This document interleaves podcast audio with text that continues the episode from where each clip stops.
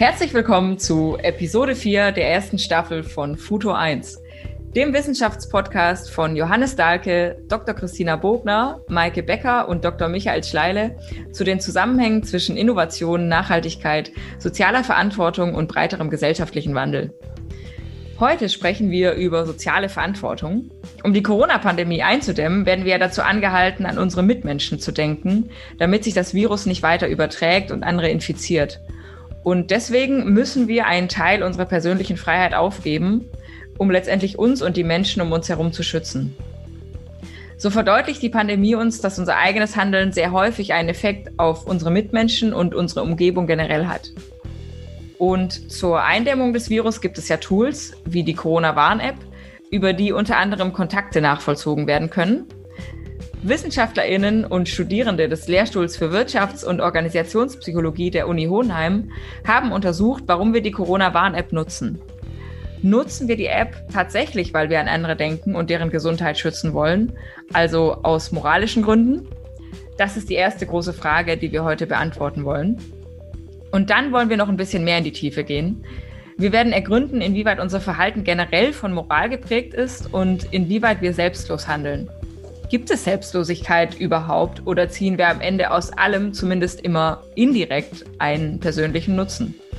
Das sind die zwei weiteren Fragen, die wir für euch und auch uns beantworten wollen. Und interessanterweise zwingt uns die Corona-Lage ja nicht nur dazu, soziale Verantwortung zu übernehmen. Die Maßnahmen bringen als positiven Nebeneffekt auch mehr Nachhaltigkeit in unsere Gesellschaft.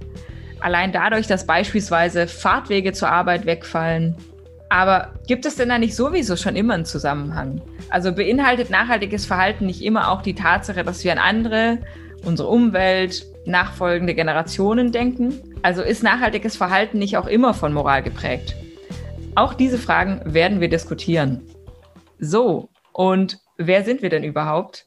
Mein Name ist Laura Lotz, ich bin Psychologin und systemische Beraterin und leite aktuell ein Bildungszentrum Zudem bin ich ehemalige Mitarbeiterin des Lehrstuhls für Wirtschafts- und Organisationspsychologie der Uni Hohenheim. Und ich stelle die genannten Fragen an Sarah, Ronja, Sigmar und Micha, die sich jetzt auch noch kurz vorstellen. Hallo, schön, dass ihr zuhört. Mein Name ist Sarah Zabel und ich bin wissenschaftliche Mitarbeiterin am Lehrstuhl für Wirtschafts- und Organisationspsychologie. Ich forsche kurz gesagt dazu, wie man mit Hilfe von digitaler Technologie Gutes tun kann und frage mich dabei konkret zum Beispiel, wie beeinflussen algorithmische Systeme Entscheidungen und wie können wir das positiv nutzen? Oder auch, was passiert, wenn algorithmische Systeme diskriminieren und wie könnten wir faire Systeme gestalten? Hallo, ich heiße Ronja Gramlich und habe meine Bachelorarbeit über Prosozialität in Krisenzeiten geschrieben und in dem Rahmen dann auch erforscht, worin genau die Motivation darin liegt, sich an Maßnahmen zu halten, die die Verbreitung des Coronavirus eindämmen sollen. Ja, hallo auch von meiner Seite und herzlich willkommen.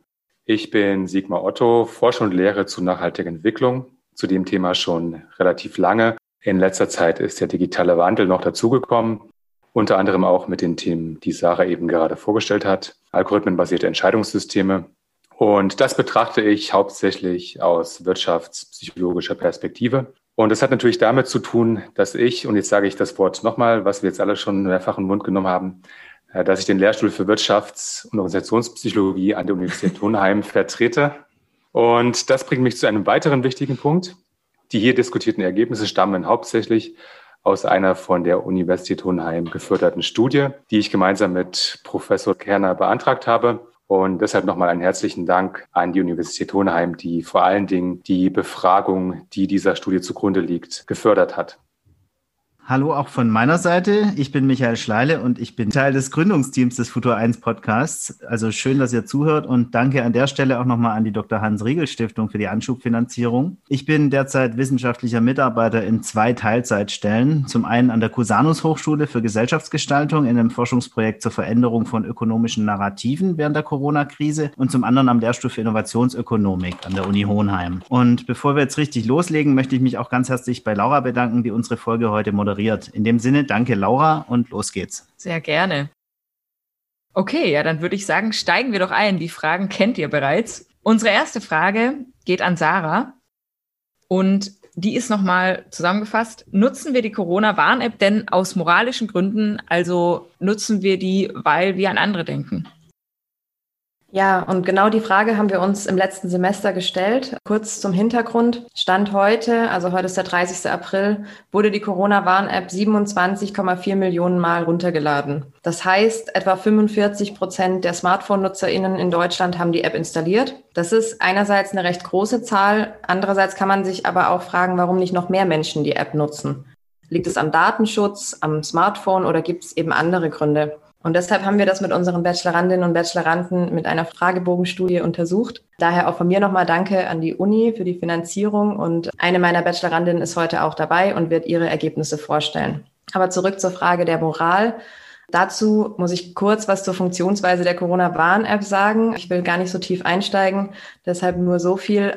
Wenn wir die App installiert haben, ist es so, dass unser Smartphone mit den anderen Nutzenden, die sich in unserem Umfeld befinden, Zufallscodes über Bluetooth austauscht. Und wenn ich dann zum Beispiel positiv auf das Coronavirus getestet werde, kann ich mein Ergebnis teilen. Und wenn sich jemand länger in meinem Umfeld aufgehalten hat, bekommt er eine Warnmeldung, dass er eben Kontakt mit einer infizierten Person hatte. Und dann kann er sich testen lassen bzw. isolieren. Das heißt, die App soll die Kontaktnachverfolgung von infizierten Personen einfacher machen. Und das Besondere ist jetzt aber, dass wir selbst eigentlich gar keinen Vorteil dadurch haben, dass wir die App nutzen. Normalerweise nutzen wir digitale Systeme, weil wir davon einen Nutzen haben. Das heißt, wir geben zum Beispiel einen Teil unserer Daten preis, installieren eine App und akzeptieren, dass die zum Beispiel unseren Akku belastet und wir bekommen dafür einen Gegenwert, also zum Beispiel Entertainment bei Netflix. Das war jetzt Werbung. Bei der Corona-Warn-App ist es anders. Also die nutzt mhm. uns selbst höchstens, indem sie uns ein Gefühl von Kontrolle geben kann, weil wir dann meinen zu wissen, wenn wir mit einer infizierten Person Kontakt hatten. Also sie schützt uns aber eigentlich nicht vor einer Infektion. Und deshalb ist die Frage, was ist hier der Gegenwert, dass ich diese App nutze? Und da kam jetzt quasi die Moral ins Spiel sozusagen. Genau, denn die Corona-Warn-App kann andere Menschen ja vor einer Ansteckung schützen. Ähm, Dadurch ist es dann in gewisser Weise auch eine ethische Entscheidung, ob wir die App runterladen oder nicht. Mhm. Es kann sogar ein moralischer Konflikt sein, weil wir ja eigentlich unsere persönlichen Nachteile, also dass wir unsere Daten preisgeben, den Vorteilen für die Gesellschaft gegenüberstellen, also den Schutz vor Ansteckung. Und dass wir das abwägen müssen. Und was diese Entscheidung, also diese Abwägung eben beeinflussen kann, ist die moralische Intensität. Hier würde ich ganz gerne noch ergänzen, dass wir, wenn es um Moral geht, ja auch ganz unterschiedliche Dinge anschauen können. Wir kommen da zwar nachher nochmal drauf zurück, aber grundsätzlich geht es beim Thema Moral ja vor allem darum, was ist gut beziehungsweise richtig und was ist böse beziehungsweise falsch. Und da kann man ist einerseits. Das ist die Definition von Moral. Ja, grundsätzlich würde ich sagen, schon Moral ist ein Verständnis davon, was richtig und falsch ist. Mhm, okay. ja. ja ja, man kann natürlich einerseits Personen und ihre Charaktereigenschaften oder aber auch Persönlichkeitsmerkmale anschauen und andererseits auf die Handlungen und die Auswirkungen von diesen Handlungen gucken. Und Moral braucht dann so gesehen auch immer einen Bezugsrahmen, wie eben Werte oder Bewertungen. Und die unterscheiden sich dann auch nochmal von Kultur zu Kultur, was das ganze Thema spannend, aber auch ziemlich komplex macht. Mhm. Aber mit diesen grundsätzlichen Fragen beschäftigen sich zum Glück die Philosophie oder auch die Wirtschaftsethik. Bei der moralischen Intensität geht es jetzt weniger um die handelnde Person, sondern vielmehr darum, wie moralisch aufgeladen oder wie moralisch intensiv so eine bestimmte Situation oder eine Angelegenheit ist. Und das ist jetzt die Frage, was hat dann diese moralische Intensität mit der App zu tun und wer hat es erfunden? Genau, da möchte ich aber auch nochmal äh, reingrätschen, Michael. Okay. Und zwar hast du ja gesagt, es geht darum, also Moral heißt, was richtig oder falsch ist, das zu entscheiden. Und das ist das eine, das Entscheiden verursacht relativ wenig äh, Kosten, wenig Aufwand. Wenn ich jetzt aber in Bezug auf meine Person entscheide, ähm, einer anderen Person zu helfen oder irgendwas für den Umweltschutz zu tun, ist moralisch richtig. Dann ist ja die Frage, bringe ich auch die Selbstlosigkeit auf, das dann auch umzusetzen? Im Sinne von mehrere Stunden für das Verhalten zu investieren und das entsprechend dann an den Tag zu legen. Ne? Wie hängt das damit zusammen? Mhm. Ja gut, das ist jetzt eine Frage, über die wir wahrscheinlich später auch nochmal reden können, aber da geht es ja dann wahrscheinlich eher um die Frage nach dem Altruismus. Also ist es mit irgendwelchen Kosten verbunden? Und moralisches Verhalten und Altruismus sind ja nicht unbedingt das Gleiche. Mhm. Genau, das wäre jetzt nochmal mein Ziel gewesen, ja, das ja, abzugrenzen. Ja? ja. Mhm. Also laut deiner Definition ist Moral lediglich die Entscheidung, was richtig ist. Ich würde nicht sagen falsch, Entscheidung. Moral, ist. Moral ist einfach eine Vorstellung davon, was richtig und falsch ist. Also darum geht es mehr oder weniger beeinflusst von Werten. Ja. Mhm. Okay. Würde ich jetzt einfach mal so in den Raum stellen. Aber ich würde sagen, wir gehen jetzt doch nochmal ja. zur App zurück, oder? Ja. Also vielleicht ist es auch gar nicht so relevant, dass man jetzt ganz genau die eine spezifische Definition von Moral hat. Letztendlich ist ja schon die Frage nochmal an Sarah und auch Ronja dann vielleicht, warum habt ihr euch jetzt diese Konstrukte im Zusammenhang mit der App angeguckt? Was bedeuten die in dem Zusammenhang letztendlich? Was bedeutet das Thema in dem Zusammenhang? Ja, genau, da kann ich jetzt drauf eingehen. Und ähm, wenn ihr eine Definition wollt, dann äh, bekommt ihr auch gleich eine, und zwar von der moralischen Intensität. Kurz zum Hintergrund, das ist ein Konstrukt des äh, Thomas Jones, also das ist ein inzwischen emeritierter Managementprofessor von der Uni Washington, das er schon Anfang der 90er Jahre geprägt hat, kommt eigentlich aus dem organisationalen Kontext und laut Jones beeinflusst diese moralische Intensität einer Situation eben, ob sich Menschen moralisch verhalten. Also je intensiver die Situation quasi, desto höher ist die Wahrscheinlichkeit, dass eine Person sich für das moralische Verhalten entscheidet. Jetzt fragt was ihr heißt, euch, ja. Was heißt intensiv? Also kannst du es nochmal erklären? Ja, also ich gehe gleich noch mehr drauf ein. Dieses Intensiv oder diese moralische Intensität hat nämlich mehrere Komponenten. Von denen waren vier jetzt für uns wichtig. Und da werde ich euch jetzt auch kurz erzählen, was es mit der App zu tun hat dann. Die erste ist das Ausmaß der Konsequenzen. Das heißt, es beschreibt im Prinzip die Summe an Vorteilen, die andere Personen durch das moralische Verhalten haben. Also für die Corona-Warn-App würde das heißen, äh, je mehr Menschen wir damit helfen können, dass wir die App nutzen und je größer die Konsequenzen für diese Menschen sind, desto eher entscheiden wir uns auch für die Nutzung. Das ist die erste Komponente. Was wir da jetzt gemacht haben in unserer Studie, wir haben das manipuliert. Das heißt, wir haben den Personen, die diese Corona-Warn-App noch nicht runtergeladen hatten, einen Text gezeigt. Der hat quasi vorgerechnet, äh, wie viele Menschen sie vor einer Ansteckung schützen können oder wie viele Menschen geschützt werden können, wenn andere Menschen die App nutzen und dadurch dann quasi erfahren, dass sie mit einer infizierten Person Kontakt hatten und sich in Quarantäne begeben können. Und diese Personen, die den Text bekommen haben, die haben wir dann zwei Wochen später nochmal befragt, ob sie die App jetzt inzwischen runtergeladen haben. Mhm. Es gibt aber noch mehrere Komponenten, also es ist ein bisschen ja, komplexeres Konstrukt, genau.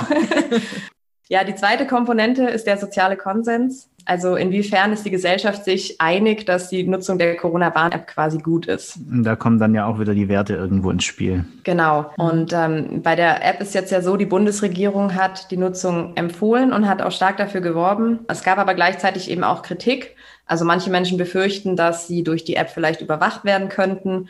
Oder es wird auch von manchen angenommen, dass die App einfach sowieso nutzlos ist. Da hatte ja Markus Söder auch gemeint, es ist ein zahnloser Tiger. genau. Ja, deshalb haben wir dann die Teilnehmenden in unserer Studie auch gefragt, ob sie finden, dass die Nutzung der Corona-Warn-App in der Gesellschaft erwünscht ist. Mhm. Also das ist dann nochmal so, das geht ja eigentlich dann nochmal in Richtung Einstellung zur App, ja. die Frage, oder? Kann man das so sagen? Ja, beziehungsweise ähm, die Einschätzung der Person, wie die Einstellung der Gesellschaft zur App ist, ja. Okay, ja. ja. ja. Obwohl tatsächlich die persönliche Meinung zur App auch befragt wurde. Ja, genau, aber ja, nicht, okay. das ist nicht diese Frage. Genau. Mhm. Ähm, wir haben sehr viel gefragt.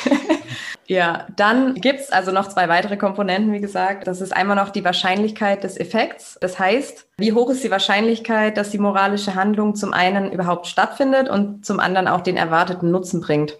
Also, dass die Nutzung der Corona-Warn-App überhaupt ein gutes Mittel ist, um andere Menschen vor einer Ansteckung zu schützen.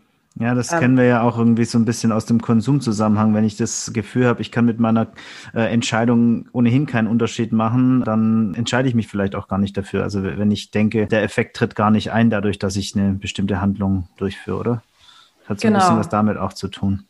Genau, und da haben wir unsere StudienteilnehmerInnen dann gefragt, ob sie denken, dass die Corona-Warn-App eben hilfreich ist für die Bekämpfung der Pandemie. Und ähm, die vierte für uns wichtige Komponente ist die Nähe. Also wie nah sind mir die Personen, denen ich mit dieser Handlung eben helfen kann? Da ist zum einen die räumliche Nähe wichtig, zum anderen aber zum Beispiel auch die soziale Nähe. Also sind es Fremde oder Freunde und Familie. Mhm. Jetzt ist es bei der Corona-Warn-App so, dass sie eigentlich überwiegend fremden Personen hilft, die aber in räumlicher Nähe sind, weil sonst würden sie ja gar nicht merken, dass ich vielleicht infiziert bin. Und deshalb ist in dem Zusammenhang auch die Frage interessant, wie nah uns die Gefahr ist oder wie nah wir diese Gefahr wahrnehmen, also das Coronavirus. Mhm. Deswegen haben wir da dann auch gefragt, ob die Person Corona-Fälle in ihrem Umfeld hatte, also bei Freunden oder Familie, aber auch in ihrem räumlichen Umfeld. Mhm. Okay. Alles klar. Du hast jetzt vorhin schon kurz so ein paar Sachen auch zur Methode gesagt. Also das waren jetzt ja gerade die Variablen mehr oder weniger. Mhm. Zur Messung hattest du vorhin auch schon was gesagt, also zumindest auch zu den Zeitpunkten. Magst du vielleicht das noch ein bisschen erläutern, wie ihr methodisch sonst so vorgegangen seid? Ja, genau, gerne. Ähm, wir haben Ende Januar mit Hilfe eines Befragungsdienstleisters knapp 1500 Personen befragt mit einem Online-Fragebogen. Die waren zwischen 16 und 80 Jahre alt. Mhm. Und die haben dann, also die Personen, die die App nicht genutzt haben zu diesem Zeitpunkt, haben dann zwei Wochen später nochmal den Fragebogen bekommen, wo sie gefragt wurden, ob sie die jetzt inzwischen runtergeladen haben. Mhm. Ja, okay. Und das eigentlich Spannende sind die Ergebnisse. Ja, definitiv. die Komponenten der moralischen Intensität, die wir gemessen haben, äh, hängen signifikant mit dem Download zusammen. Mhm. Das heißt, wenn wir diese Faktoren kennen, also die Wahrscheinlichkeit des Effekts, den eingeschätzten sozialen Konsens und auch die Nähe, dann können wir schon für über 79 Prozent der Befragten korrekt bestimmen, ob sie die Corona-Warn-App nutzen oder nicht. Wow. Also die werden korrekt zugeordnet mit dieser, mit dieser Gleichung quasi. Und das ist ein relativ großer Effekt. Mhm. Mhm. Ähm, Aber vielleicht äh, zur Relativierung nochmal, man, wenn man die zufällig zuordnet, ordnet man zufällig auch schon einen gewissen Prozentsatz zu. Mhm. Deshalb klingt das jetzt relativ hoch. Mhm. Ja, 50, oder? Genau. Ja, aber 79 ist ja trotzdem einiges mehr. Ja, ist deutlich mehr. Aber wenn man von Null ja. ausgeht, ja, absolut. Doch, ja, sieht das, das, ein bisschen anders aus. Ja, das, ist stimmt. gut. Danke für die Einordnung. Stimmt. ähm, aber genau. trotzdem, also ja, auf, ja, auf jeden Fall. Fall trotzdem Unterschied. Mhm. Ja. ja, genau. Das heißt eben, dass Menschen, die davon ausgehen, dass die Corona-Warn-App ein nützliches Mittel zur Bekämpfung der Pandemie ist, und die außerdem auch finden, dass die App-Nutzung gesellschaftlich erwünscht ist und die dann vielleicht noch infizierte Personen in ihrem Freundeskreis oder in ihrem räumlichen Umfeld hatten. Die Familie hat hier in dem Fall keine Rolle gespielt. Diese Menschen laden dann die App sehr viel eher herunter. Mhm. Okay. Genau, und zwar ist das in dem Fall, der Nutzen ergibt sich ja aus der Erwartung, also ob die Corona-Warn-App funktioniert mhm. und dem Wert, den man damit erzeugt. Und das ist eben genau das, das kann man damit relativ gut erklären, ob das einen Wert hat, meine bekannten Verwandten zum Beispiel zu schützen. Ne, und da, wenn jemand denkt, die App funktioniert und sie einen möglichst hohen subjektiven Wert davon erwartet, dann wird sie eben die App entsprechend installieren bzw. nutzen. Und genau das ist das, was wir da eben auch gefunden haben. Mhm. Ja, was für die moralische Intensität aber auch noch eine wichtige Rolle spielt, ist eben das Ausmaß der Konsequenzen. Also äh, die Frage einfach, wie vielen Menschen es nützt, wenn ich die App nutze und auch, ähm, was es den Menschen bringt, also vor was für Konsequenzen es sie schützt. Und das hatten wir über einen Text manipuliert und dann geschaut, wie viele Menschen sich dann in den zwei Wochen danach die App runtergeladen haben. Und diese Zahl haben wir dann mit den Daten des Robert Koch Instituts verglichen, die ja auch alle einmal die Woche, glaube ich, berichten, wie viele Menschen sich jetzt die App runtergeladen haben. Und ja, während in Deutschland die Downloadzahlen laut Robert Koch Institut um circa 0,8 Prozent gestiegen sind, sind sie in unserer Studie um 5 Prozent gestiegen. Mhm. Also als ich die erste Auswertung gesehen habe, von der Sarah gerade berichtet hat, war ich ziemlich beeindruckt. Wir haben lange dran geplant, wie wir die Intervention gestalten und diesen Effekt hätte ich nicht unbedingt erwartet. Und ich finde das einen sehr, sehr wichtigen Befund. Auch wenn es absolut gesehen nicht viele Menschen waren, konnten wir die Downloadrate im Vergleich zum Bundesdurchschnitt doch deutlich steigern. Das heißt, wir konnten einige Menschen, welche sich bisher gegen den Download entschieden hatten, davon überzeugen, es doch zu tun. Bei den Gründen bin ich nun wieder etwas vorsichtiger, weil ohne Kontrollgruppe können wir eben nicht ausschließen, dass einfach nur die Teilnahme an unserer Studie zu höheren Downloadrate geführt hat. Aber hey, immerhin haben wir einige Teilnehmende bewegt, die App downzuladen. Man kann sich also schon vorstellen, dass solche Informationen über die Konsequenzen auch als Kommunikationsinstrument genutzt werden könnten. Also, dass man zum Beispiel einfach hochrechnet, wie viele Menschen davon profitieren können, wenn eine Person zum Beispiel die App nutzt. Mhm. Und auch die anderen Komponenten der moralischen Intensität könnten ja von der Politik und durch Werbe- oder Informationskampagnen auch noch viel stärker angesprochen werden, was dann auch dazu führen könnte, dass die Vorteile, die die Gesellschaft durch die App-Nutzung hat, quasi größer sind als die Nachteile für die Person selbst und sie sich dann dafür entscheidet. Ja, dann ging es um das Thema Moral als Situationsmerkmal. Und Ronja, was genau hast du dir denn jetzt angeguckt als Bachelorarbeit? Genau, ich habe ähm, mir angeschaut, wie prosoziales Verhalten oder Prosozialität in der Krise funktioniert und wo eigentlich genau die Motivation darin liegt, ähm, sich an die Regeln oder die Maßnahmen zur Eindämmung der Pandemie zu halten. Mhm. Ich nehme mal auch an, dass viele Menschen das Wort Brutalität noch nie gehört haben. Ja, bitte erklären, auf jeden Fall. genau, das liegt zum einen oder vor allem auch daran, dass es in den meisten Wörterbüchern gar nicht so drin steht, weil es im Prinzip eigentlich nur das Gegenteil von antisozialem Verhalten ist. Soziales Verhalten ist eine breite Kategorie von Handlungen, die von einem Großteil der Gesellschaft als allgemein vorteilhaft für andere Menschen definiert werden. Das ist jetzt mhm. ein bisschen viel Theorie, ich weiß. Also es ist ja auch irgendwie, erinnert mich jetzt schon wieder an das Thema von gerade eben. Also wir überlegt haben, was Moral ist. Also es scheint nicht ganz so weit davon weg zu sein. Genau, das Problem ist auch, ähm, es ist auch sehr stark verwandt mit Altruismus. Ähm, mhm. Da möchte ich jetzt gleich nochmal drauf zurückkommen. Mhm. Aber der Grundgedanke ist einfach, dass es eine prosoziale Neigung in der Person gibt, die mhm. sich in unterschiedlichem Maße in prosozialem Verhalten ausdrückt. Mhm. Da wären wir auch wieder bei einer möglichen Erklärung für moralisches Verhalten tatsächlich. Und es gibt nach Betzen, ähm, das ist ein bekannter Forscher zur Prosozialität, der da auch viele Konstrukte angestoßen hat, vier soziale Motive, die zu prosozialem Verhalten führen können. Mhm. Die sind Altruismus, Kollektivismus, Prinzipientreue und letztendlich auch Egoismus. Und gerade im Zusammenhang mit der Corona-Pandemie kommt dem Kollektivismus eine besondere Bedeutung zu. Ähm, Kollektivismus beinhaltet nämlich die Motivation einer bestimmten Gruppe als Ganzes zu nutzen. Und mhm. deswegen wird sich nicht so wirklich darauf konzentriert, das eigene oder das Wohlergehen von genau einer anderen Person zu steigern, sondern eher der Gesellschaft. Und gerade im Zuge der Pandemie, weil sie uns ja irgendwie alle betrifft, ähm, besteht die Motivation vermutlich darin, allen wieder ein geregeltes und normales Alltagsleben zu ermöglichen. Genau, und im Zuge meiner Bachelorarbeit habe ich mir dann die prosoziale Neigung in Bezug auf den Download der Corona-Warn-App angeschaut und habe dabei dann auch festgestellt, dass es einen signifikanten Unterschied im Grad der prosozialen Neigung zwischen denjenigen, die die Corona-Warn-App runtergeladen haben und denen, die sie nicht runtergeladen haben, gibt. Es bedeutet dann, dass Personen, die sich für die Installation entschieden haben, generell prosozialer sind. Interessant finde ich auch, dass die Teilnehmer, die die App nicht installiert haben, generell ein niedrigeres maximales Prosozialitätsniveau aufgewiesen haben. Es hat nämlich keiner der NichtnutzerInnen der App die maximale Ausprägung an Prosozialität erreicht. Ähm, das heißt, keine der Personen war überdurchschnittlich prosozial. Und ich habe außerdem untersucht, wie die Befragten die Corona-Warn-App einschätzen, wo wir eben bei der Diskussion von vorhin wären, Laura.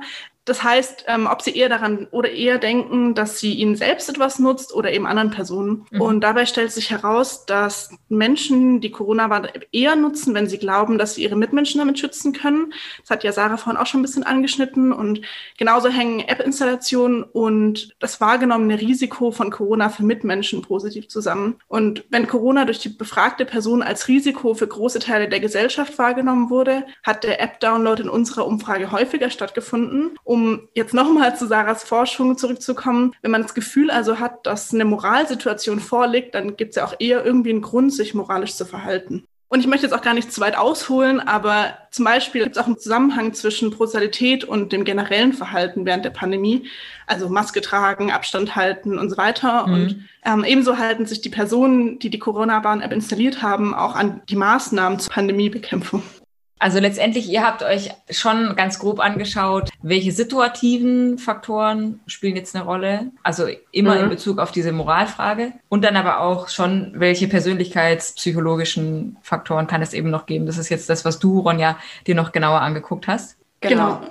So ähm, die Studie war tatsächlich eine Grundlage für ganz, ganz viele Bachelorarbeiten am mhm. Lehrstuhl. Mhm. Ähm, das war jetzt nicht nur meine und Sarahs Forschung, mhm. sondern eben, da wurde ganz viel zu verschiedenen Persönlichkeitseigenschaften, aber auch dunklen Persönlichkeitseigenschaften, wie der dunklen Triade. Ich weiß es nicht, inwiefern wir das noch spezifizieren das? sollen, aber da gehören Narzissmus, Machiavellismus und Psychopathie. Und die korrelieren, soweit ich weiß, eben negativ mit ähm, Prosozialität.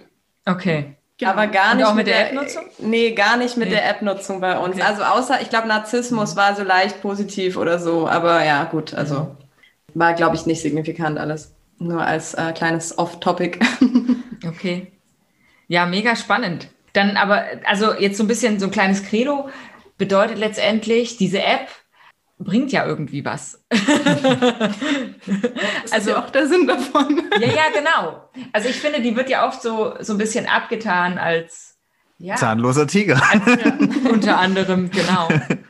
Aber es scheint ja so, dass sie allein ja auch ein Stück weit dazu anregt, möglicherweise, dass man eben mehr an andere denkt und sich mehr an die Regeln vielleicht auch hält im Umkehrschluss. Kann man das so sagen? Also da würde ich ganz klar ähm, eine andere Richtung einschlagen okay. und sagen, dass wenn man an andere denkt, wenn man prosozial ist, dass man dann die App installiert, weil das mhm. ist ja dann motiviert von dieser äh, ja doch relativ starken Persönlichkeitseigenschaft oder mit der Person zusammenhängende Eigenschaft Prosozialität, die eben dazu führt, dass man diesen Aufwand auf sich nimmt mhm. und das runterlädt, gegebenenfalls Datenschutzbedenken überwindet, die natürlich völlig ungerechtfertigt sind im Rahmen mhm. der Corona-Warn-App. Ich weiß nicht, Sarah, willst du jetzt vielleicht mal ganz kurz diese Datenschutzproblematik erläutern? Wir haben uns da ja schon öfter ähm, drüber unterhalten.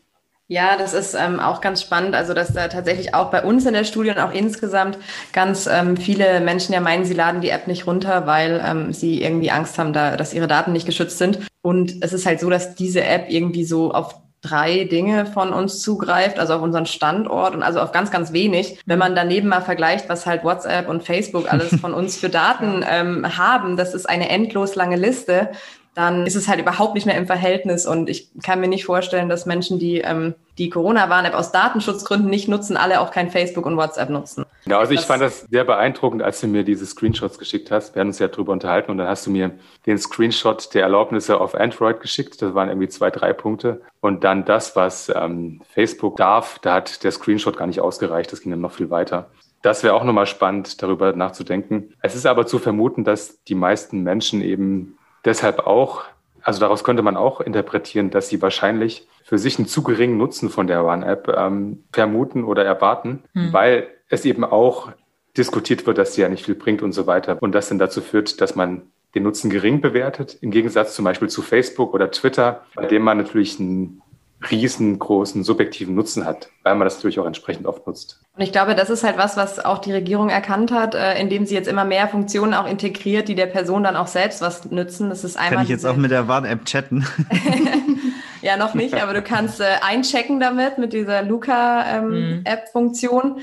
Und ähm, es wurde jetzt auch nochmal ähm, irgendwie festgestellt, dass wenn man zum Beispiel so einen digitalen Impfpass integriert, würde das nochmal viele Menschen dazu motivieren, die App zu nutzen, weil sie dann einfach selber einen Vorteil hätten, ähm, der halt über das hinausgeht, was es jetzt im Moment ist, wo es einfach echt überwiegend anderen Menschen hilft, wenn wir diese App nutzen.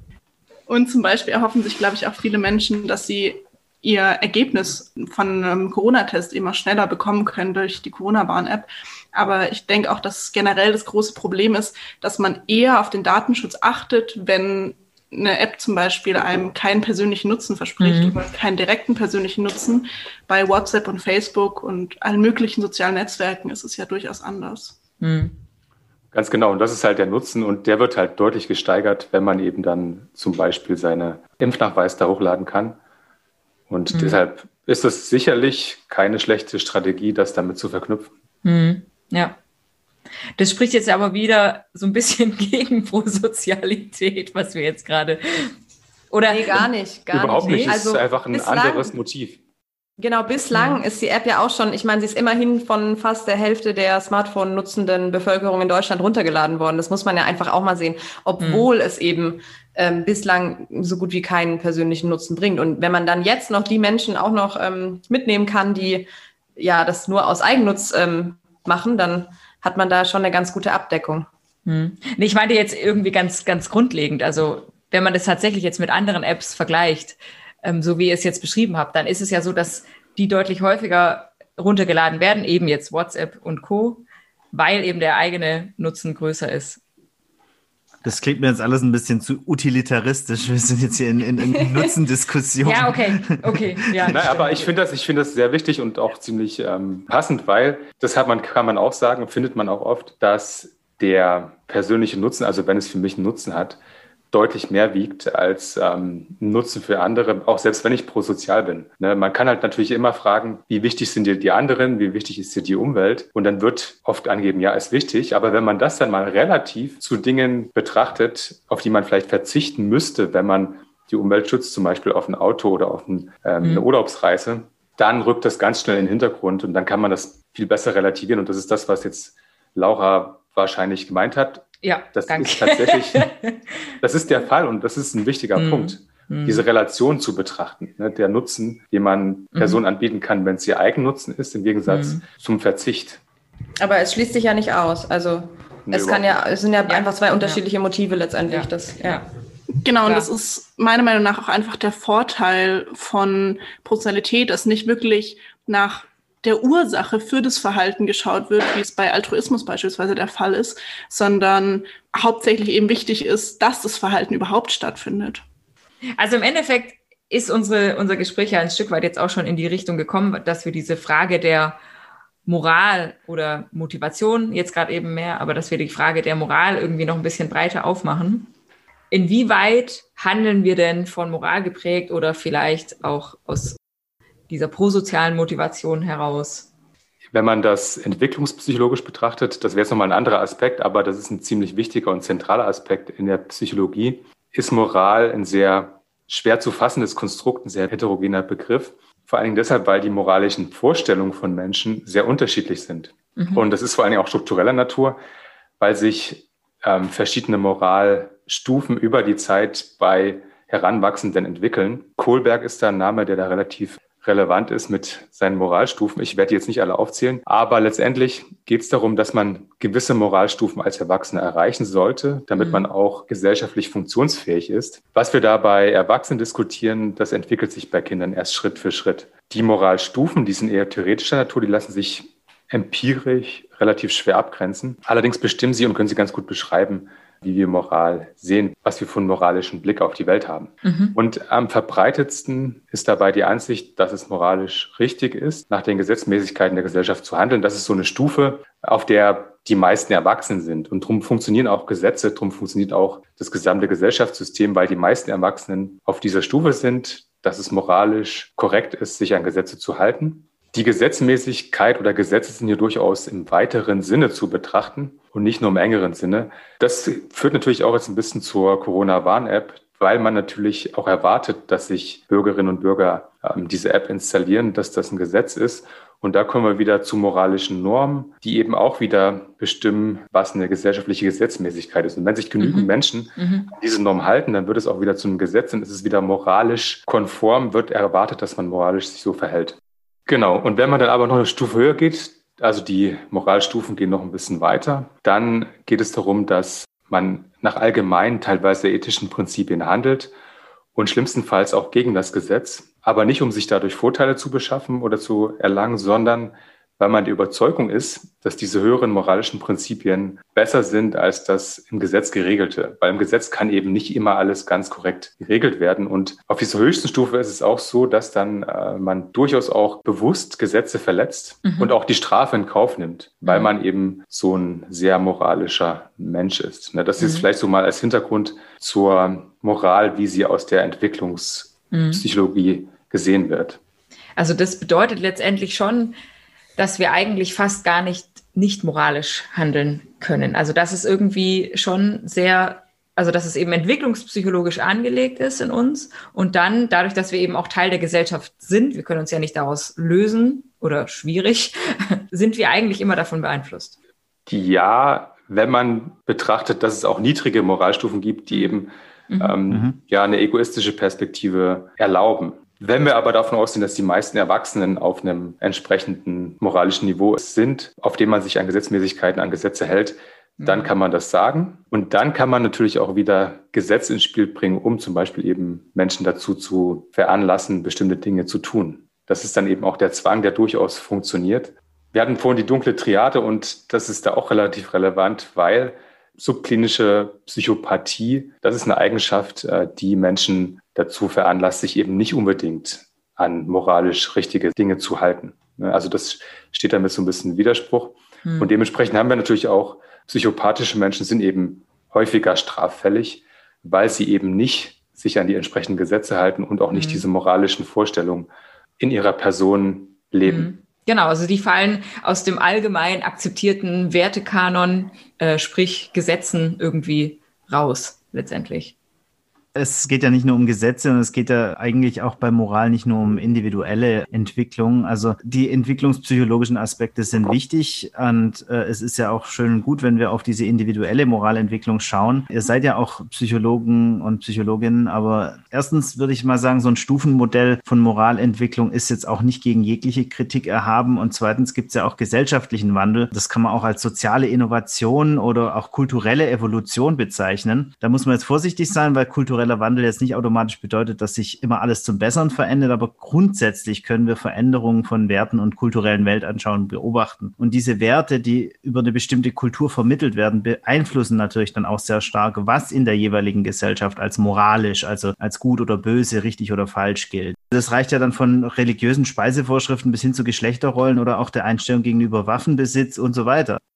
Genau, also da hast du völlig recht und genau das ist auch der Punkt. Was Kohlberg zum Beispiel beschreibt, sind eben diese Entwicklungsstufen. Das ist die Struktur der Moral. Und die Gesellschaft, das, was du jetzt beschrieben hast, das ist das, was der Inhalt ist, also was mhm. richtig ist. Mhm. Und solange man auf dieser durchschnittlichen Moralstufe ist, dann ist es eigentlich relativ irrelevant, was die Gesetze sind. Man hält sich halt einfach dran, weil man entsprechend auf dieser Moralstufe ist. Und da hast du recht, das entwickelt sich gesellschaftlich damit funktioniert auch die Gesellschaft. Ja. Also da, da kommt die Psychologie mit ähm, der kulturellen Perspektive sehr gut zusammen. Ja, auf jeden Fall. Ich sage ja auch nicht, dass das eine ohne das andere geht, aber ich glaube, es ist wichtig, wenn man vor allem sich mit Fragen der, der gesellschaftlichen Veränderungen und auch Altruismus, moralischem Verhalten beschäftigt, dass es da vielleicht helfen kann, auch ein bisschen danach zu schauen, wo kommen eigentlich diese Werte her und was hält uns aus psychologischer Sicht vielleicht schon auch individuell, aber auch aus gesellschaftlicher Sicht davon ab, uns jetzt richtig oder falsch zu verhalten und was für eine Rolle spielen da bestimmte Einstellungen, die eben über eine Weltanschauung oder über eine, ein Weltbild transportiert werden und jetzt nicht nur über eine, eine individuelle hm. Charaktereigenschaft. Da würde mich aber mal interessieren, wo die Werte herkommen kulturell. Das fände ich mal noch spannend. Hast du ja. da eine Antwort? Keine einfache. Letztendlich würde ich davon ausgehen, dass kulturelle Evolution eine Art ähm, eigenständiger Evolutionsprozess nochmal ist. Das heißt, Werte können sich verbreiten, wie andere Dinge auch sich sozial verbreiten können, über Imitation, über soziales Lernen. Und manche der Werte sind vielleicht gut, manche sind schlecht, aber sie setzen sich durch, nicht unbedingt, weil sie besser sind oder weil sie schlechter sind, sondern weil sie einen bestimmten Nährboden in dieser Gesellschaft finden, um sich durchsetzen zu können. Mhm. Und dadurch gibt es eben unterschiedliche Werteentwicklungen, die dann auch dazu führen, dass wir was anderes als gut oder schlecht erachten in unterschiedlichen Gesellschaften. Spannend. Könnte man dann vielleicht auch das so weit treiben zu sagen, die Werte entwickeln sich insofern gesellschaftsgetrieben, weil sie einen Vorteil oder ein Überleben der Gesellschaft fördern. Jetzt entwickeln sich natürlich auch viel mehr äh, Werte, die in Richtung Nachhaltigkeit gehen, weil wir eben auch vor dem Klimawandel stehen. Kann man das so sehen?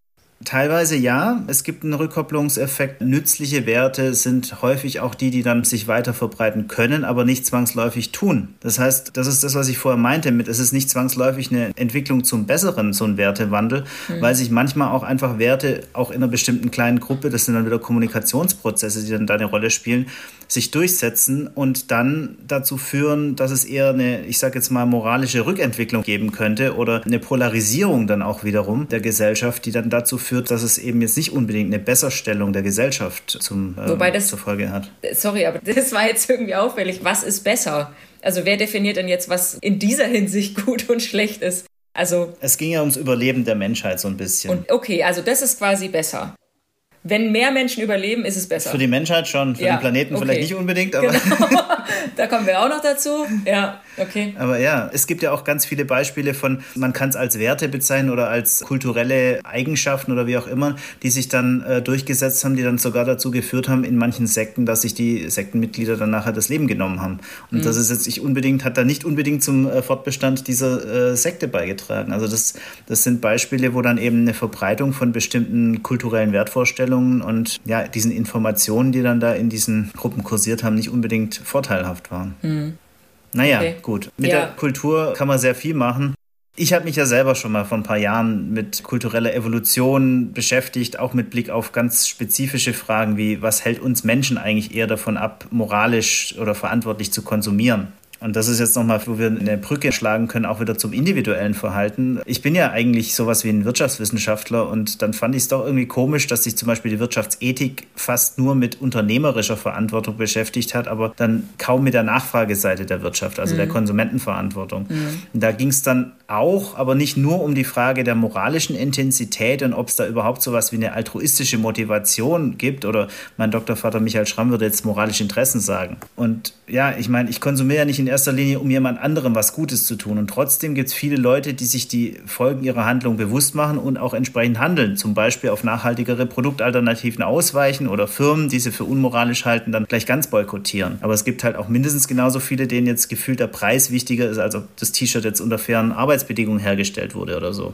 Aber ja gut, Johannes hat sich ja in unserer ersten Folge schon mit Corinna und Sophie sehr ausgiebig mit dem Thema Konsum beschäftigt und deswegen komme ich jetzt auch gleich zum Punkt. Ich bin damals auf eine interessante Analogie gestoßen, die der Evolutionsbiologe Francisco Ayala geprägt hat. Und zwar mit der Fähigkeit, moralisch zu handeln, verhält sich es in gewisser Weise ähnlich wie mit der menschlichen Sprachfähigkeit. Wir haben im Normalfall alle eine Veranlagung dazu, aber genauso wie sich die Sprachen, die wir sprechen, unterscheiden, unterscheidet sich das, was wir als richtig oder falsch erachten, aufgrund der unterschiedlichen kulturellen Evolution unserer jeweiligen Gesellschaften. Und eben mit Blick auf diese Ausgangsfrage würde ich dann eben sagen, unser Verhalten ist insofern immer von Moral geprägt, als eigentlich jede Handlung jedes Verhalten als richtig oder falsch bewertet werden kann. Und das hängt eben wiederum von den Werten ab, die wir im Laufe unserer kulturellen Evolution, ich sage jetzt mal, vererbt bekommen haben.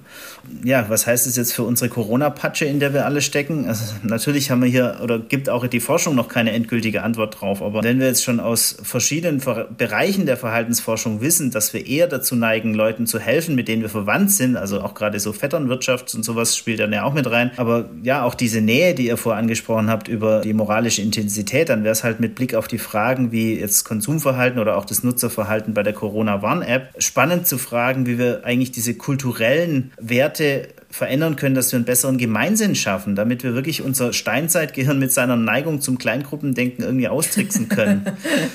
ja, also am Ende kommen wir menschheitsgeschichtlich ja doch eh alle aus Afrika und sind um ein paar Ecken miteinander verwandt. Und ich glaube, es ist halt daher wichtig, dass wir neue Weltbilder und Narrative schaffen und die auch kulturell verankern, die hm. uns dann dabei helfen, als Menschheit besser zusammenzuhalten und dann auch nicht in die leider ebenso in uns steckenden Wir gegen die Muster zu verfallen. Und mhm. wir sind doch eigentlich so eine kooperative Spezies. Wir müssen halt aber auch was draus machen. Mhm. Ja, wir sind auch kooperativ. Und wir sind auch altruistisch. Oder? Ich glaube, Ronja, du musst uns das nochmal so ein bisschen erklären mit diesem Altruismus. Ja. Genau, also Altruismus ist das ultimative Ziel, ähm, das Wohlergehen von einer anderen Person zu erhöhen, ohne dabei ein egoistisches Ziel zu verfolgen. Das ist ein bisschen schwierig, weil gerade das Ziel einer Person zu messen ist nicht allzu einfach und äh, unter anderem auch deshalb findet es starken Anklang in der Philosophie. Und gerade eben, weil wir jetzt in dem Podcast auch nicht so philosophisch werden wollen, reden wir eben hauptsächlich über die Prozessalität und im, auch gerade im Kontext der Corona-Pandemie steht ja weniger das Warum im Fokus, sondern eher ob überhaupt das Verhalten prosozial ist oder moralisch ist. Und Positivität ist ein bisschen genereller, weil sich die Frage nach dem Warum gar nicht wirklich stellt. Und so ähnlich ist es dann eben auch beim Thema Nachhaltigkeit. Hm. Ja, und was wir ja vorhin letztendlich auch hatten. Also man hat eigentlich ja nie nur eine Motivation oder vielleicht so selten. Es. Ja. Genau, wir sind halt jetzt an einem Punkt, wo ich noch ein Konzept, noch ein Konstrukt mit ins Spiel bringen würde, und zwar Selbstlosigkeit, weil ich finde, das ist eine relativ neutrale Bezeichnung, die viele dieser anderen Aspekte vereint. Angefangen von Michaels Beitrag, der meinte, dass wir eben unsere Prosozialität nicht nur auf unseren mittelbaren Familienkreis, Bekanntenkreis, sondern auch auf die, auf einen größeren Kreis, vielleicht auch auf die gesamte Gesellschaft, die gesamte Menschheit und auch die Natur ausweiten. Das ist eine Art von Selbstlosigkeit, bei der man auf eigenen Vorteil, auf eigenen Nutz verzichtet, ohne dass man irgendwas anderes dafür bekommt. Und das könnte man, denke ich, relativ gut auch als eine hohe moralische Stufe bezeichnen und auch als eine extreme oder die extremste Art von Altruismus, wenn man wirklich auf Dinge verzichtet. Ich würde Selbstlosigkeit daran festmachen, dass man wirklich absolut keine Gegenleistung für eine Handlung, für eine Tat bekommt. Und mit keine Gegenleistung meine ich auch, dass ich zum Beispiel keine soziale Anerkennung bekomme, keinen sozialen Status erringe. Weil ich kann natürlich auch in einer Community, wo das anerkannt ist, wo ich dadurch, ich sag mal, Sozialpunkte sammle, mir ein Elektroauto kaufen und dann habe ich da was Gutes getan. Und es kommt mir aber auch im Sinne des sozialen Status zugute. Und wenn man selbst das nicht hat, dann ist man sehr selbstlos. Und wenn man jetzt im Stillen einfach ein paar tausend Euro für eine Umweltschutzorganisation spendet und das auch viel Geld für einen ist, dann denke ich, ist das das etwas, wo man eigentlich keine direkte Gegenleistung bekommt und mhm. das wäre dann sehr selbstlos. Mhm. Gut, keine Gegenleistung vielleicht, aber manche würden zumindest argumentieren, dass es einem so ein starkes, gutes Gefühl gibt. Also das wird im Englischen manchmal auch einfach als Warm Glow bezeichnet, dass man mhm. da dann so sich sein eigenes schlechtes Gewissen damit beruhigt vielleicht, dass es ja doch wieder irgendwie einen Nutzen für einen hat, oder? Außerdem gibt es Steuervorteile. Genau, also ich finde es das gut, dass ihr das kritisiert, dass es eben keinen eigenen Nutzen hat, mhm. weil das ist genau der Punkt, an dem man immer wieder gerät, wenn man über Altruismus spricht. Mhm. Weil man findet immer wieder irgendwas, sei es nur rein psychisch, wo man irgendwie Nutzen draus zieht. Genau. Und vielleicht nochmal, also manche müssen dann halt für den Bombglow ein paar Millionen, ein paar Milliarden spenden, die kennt man ja auch. Ja. Wofür wir das bei Narzissmus sind. Oder? ja, kann vielleicht auch damit zu tun haben, genau. Ja, aber das macht natürlich am meisten Spaß, wenn man das auch zur Schau stellen kann. Ja, ja. Ich habe einen Kollegen in Kalifornien, der forschte auch zu diesen Themen und der hat immer so ein Foto dabei bei seinen Vorträgen. Das ist eine Luftaufnahme von Dächern in Kalifornien. Die sind da fast alle mit Solaranlagen ausgestattet. Mhm. Und es gibt ein Haus, das war eine Zeit, Mittlerweile macht man ja so Solaranlagen auch auf mehrere Seiten. Damals war das noch, dass die eigentlich nur auf die Südseite gestellt wurden. Und dieses Haus, das hat die Solaranlage auf der Nordseite und auf der Südseite keine, weil diese Seite zur Straße zugewandt ist. Ja. Also sowas gibt's auch. Ne? Also mhm. das ist halt das, was ich meine, dass man mhm. da doch irgendwie auch was zur Schau stellen möchte. Und genau damit sind wir aber eigentlich auch schon wieder bei ökologischem Verhalten oder nachhaltigem ja, Verhalten. Ne? Auf jeden Fall, ja. Ich denke, man kann eben auch prosoziales Verhalten sehr gut mit ökologischem Verhalten zusammenbringen. Und mhm. Muss man ja sogar auch, weil Nachhaltigkeit ja eigentlich alle Dimensionen umfassen sollte. Also gerade die ökologische, die soziale und auch irgendwo die ökonomische Dimension, oder? Genau, also ich meinte prosoziales und ökologisches Verhalten, mhm. weil es ja alles zur nachhaltigen Entwicklung gehört. Es ja. muss natürlich im individuellen Kontext nicht so sein. Mhm. Aber wir haben eben auch in bisheriger Forschung gezeigt, dass es auch durchaus korreliert. Das heißt, dass wir eben prosoziales Verhalten, das größtenteils als Verhalten im menschlichen Bereich betrachtet wird, äh, das anderen Menschen zugutekommt, wie Trösten, ehrenamtliches Engagement, Helfen, Teilen, Spenden für humanitäre Zwecke, dass das alles auch mit Naturschutz, mit ökologischem Verhalten zu tun hat. Wenn wir aber mal diese prosoziale Komponente betrachten, dann ist die Grenze relativ eng und weil eben zu den anderen, die profitieren, nur die Menschen gehören. Man könnte aber die Grenze weiterziehen, dass eben auch nichtmenschliche andere, also die Natur, die Tierwelt, die Pflanzenwelt auch dazugehört.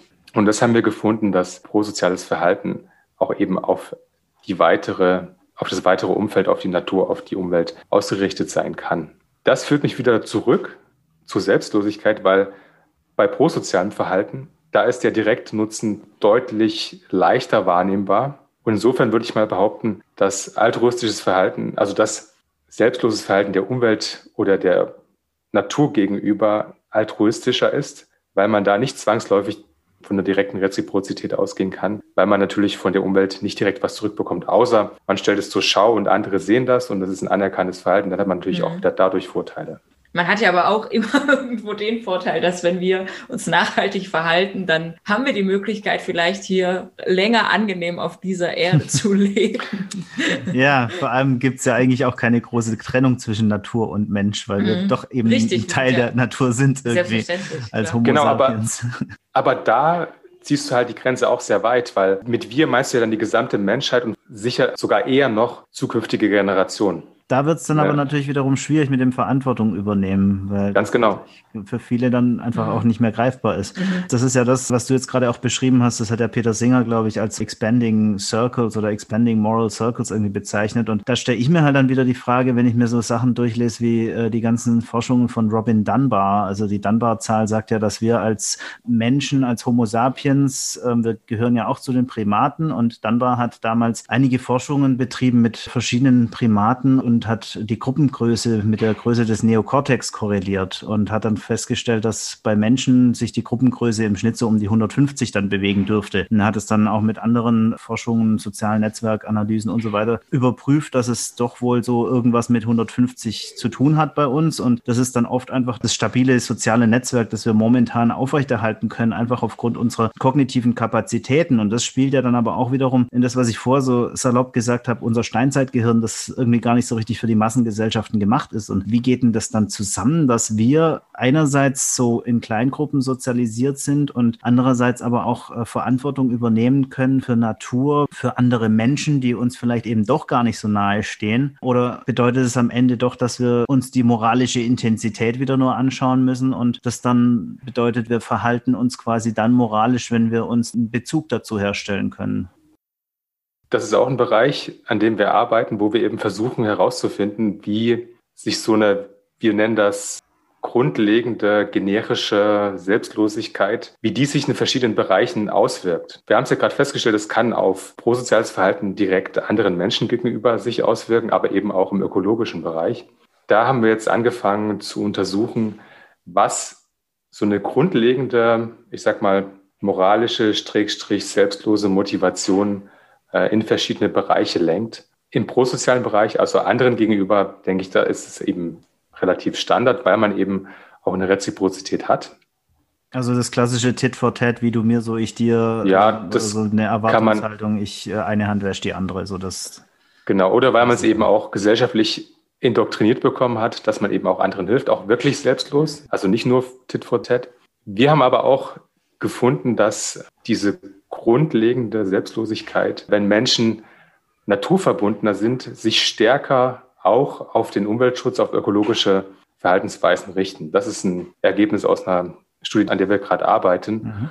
Und wir können auch nicht so richtig genau sagen, was die Prosozialität auf die Menschen vermittelt, mhm. aber das ist wahrscheinlich zu eng, die Verbindung, dass wir da noch ein Zwischenglied finden können. Aber für ökologisches Handeln, für Natur- und Umweltschutz, da können wir zeigen, dass Naturverbundenheit tatsächlich diesen Zusammenhang mediiert, also verursacht. Jemand, der sich stärker in der Natur aufhält, öfter draußen ist, die Natur mehr wertschätzt, der wird auch mehr dafür tun.